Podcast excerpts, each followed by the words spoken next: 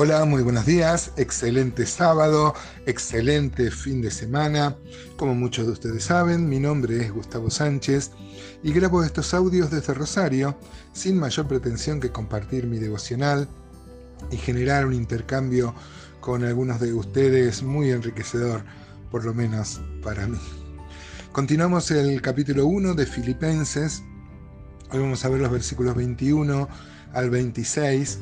Y si bien esta frase es remanida, es una es, como un latiguillo que yo tengo, pero este, vemos en este párrafo ribetes realmente sublimes.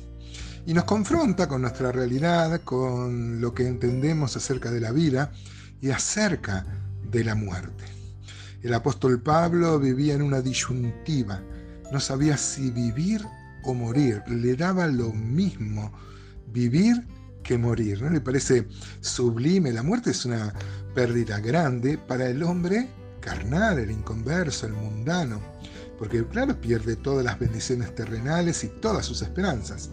Pero para el creyente verdadero es ganancia, porque es el fin de todas las debilidades y miserias y uno pasa a la presencia del Señor, lo cual, como lo pone Pablo, es mucho más mejor. Así lo pone él. Eh, somos librados en realidad de las ataduras que la vida tiene, con sus angustias, con este valle de lágrimas, como dice aquella eh, oración religiosa, y, tenemos lo mejor, que es estar en la presencia del Señor. Pero la alternativa a morir es seguir viviendo sirviendo al Señor para el progreso de la obra, para el beneficio de los hermanos, servir a los hermanos y a los prójimos. Y esto también es una bendición muy, pero muy grande. O sea que la disyuntiva está entre dos cosas buenas, no entre una buena y una mala. Este, vivir Así que esto es maravilloso. Eh, disponemos nuestro corazón y leemos. Entonces, Filipenses 1.21 dice, el texto tan conocido y tan este, expresado en tantas remeras, en tantos cuadros, dice, porque para mí el vivir es Cristo y el morir es ganancia. Mas si el vivir en la carne resulta para mí en beneficio de la obra, no sé entonces qué escoger, porque de ambas cosas estoy puesto en estrecho, teniendo deseo de partir y estar con Cristo, lo cual es muchísimo mejor, pero quedar en la carne es más necesario por causa de vosotros. Y confiado en esto, sé que quedaré que aún permaneceré con todos vosotros para vuestro provecho y gozo de la fe, para que abunde vuestra gloria de mí en Cristo Jesús por mi presencia otra vez entre vosotros. Qué hermoso, qué belleza el texto que hemos memorizado, ¿no? Seguramente todos podemos repetir de memoria Filipenses 1.21, porque para mí el vivir es Cristo y el morir es ganancia. Ahora, tenemos que decir, hermanos, que solamente el morir es ganancia si el vivir es Cristo. Si el vivir no es Cristo, el morir no es ninguna ganancia. En cambio, para el creyente verdadero, como decíamos en la introducción, este, por ejemplo, si uno lee Gálatas 2.20, el apóstol Pablo también tenía una definición de la vida, ¿no? Dice, con Cristo estoy juntamente crucificado y ya no vivo yo, más vive Cristo en mí. Lo que ahora vivo en la carne, lo vivo en la fe del Hijo de Dios, el cual me amó y se entregó a sí mismo por mí. ¿no? Todo, todo lo que, eh, eh, que, lo que tiene que ver con mi vida, con el tiempo, con la fuerza, es de Cristo y Cristo es el solo propósito de mi vida. Qué mm, hermosa definición. Cualquiera, eh, cualquier persona que no entiende estas cosas llamaría esto fanatismo, pero no es en ninguna manera fanatismo, la respuesta natural. Cristo dio su vida por nosotros y no demanda menos, no a cambio, por supuesto, pero demanda la vida, no es solo un creer. El creer en Cristo no es un acto intelectual, nomás involucra toda la vida y el compromiso de la vida, ¿no? Así que el 22 dice más, si el vivir en la carne resulta en beneficio de la obra, no sé entonces qué escoger. Note que este, el servir al Señor, si bien tiene tantas ingratitudes muchas veces, tanta oposición, tanta guerra con el diablo y aún el diablo operando entre los hermanos muchas veces.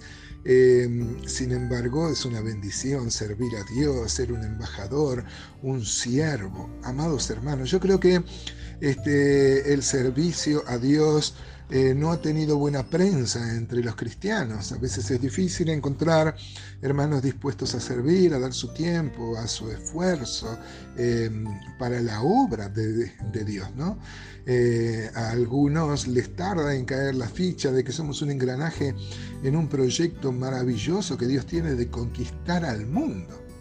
Por eso dice el apóstol Pablo en el 23 que de ambas cosas estoy puesto en estrecho, ¿no? Este, estoy no sé si partir y estar con, con, Cristo, lo cual es muchísimo mejor, o va a decir quedarme, ¿no? Este, al final el Espíritu le va a revelar que se va a quedar. Eh, en 2 Timoteo 4.6 ya vemos que el Espíritu le había dicho a, Pablo que iba a partir. Dice en 2 Timoteo 4.6, porque yo ya estoy para ser sacrificado y el tiempo de mi partida está cercano. He peleado la buena batalla, he acabado la carrera, he guardado la fe o me he mantenido fiel, como dicen otras versiones. Por lo demás me está guardada la corona de justicia, la cual me dará el Señor justo en aquel día, y no solo a mí, sino también a los que aman su venida, a todos los que aman su venida. Esto es maravilloso, hermanos. La fe en el Señor no es un calma conciencia, no es un placebo que alivia el dolor. Es una visión ante la muerte que cambia todas las perspectivas. Uno sabe eh, que pasa la presencia del Señor y esto trae un verdadero gozo gozo. Mi madre se ha convertido al Señor solo tres años antes de partir de este mundo. Pero es maravilloso cómo murió con una sonrisa, porque sabía que estaba viendo al mismo Señor. Una enfermera vino y me preguntó si Jesús era un pariente que lo llamaba tanto. Así que eso me trajo mucha paz a mí y paz también. Y en mi praxis pastoral muchas veces hemos visto hermanos que estaban preparados totalmente para morir este, para afrontar este, el paso. ¿no?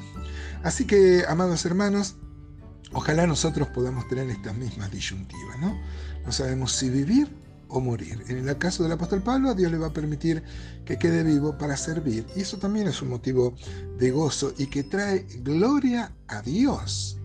Este, el versículo 26 de este párrafo dice, para que abunde vuestra gloria de mí en Cristo Jesús, o sea, la gloria de Cristo Jesús, ¿no? A través de que Él esté sirviendo al Señor. Servir para la gloria de Dios, vivir para la gloria de Dios y morir para la gloria de, Dios. Ojalá tomemos cuenta de esto y apliquemos a nuestra vida.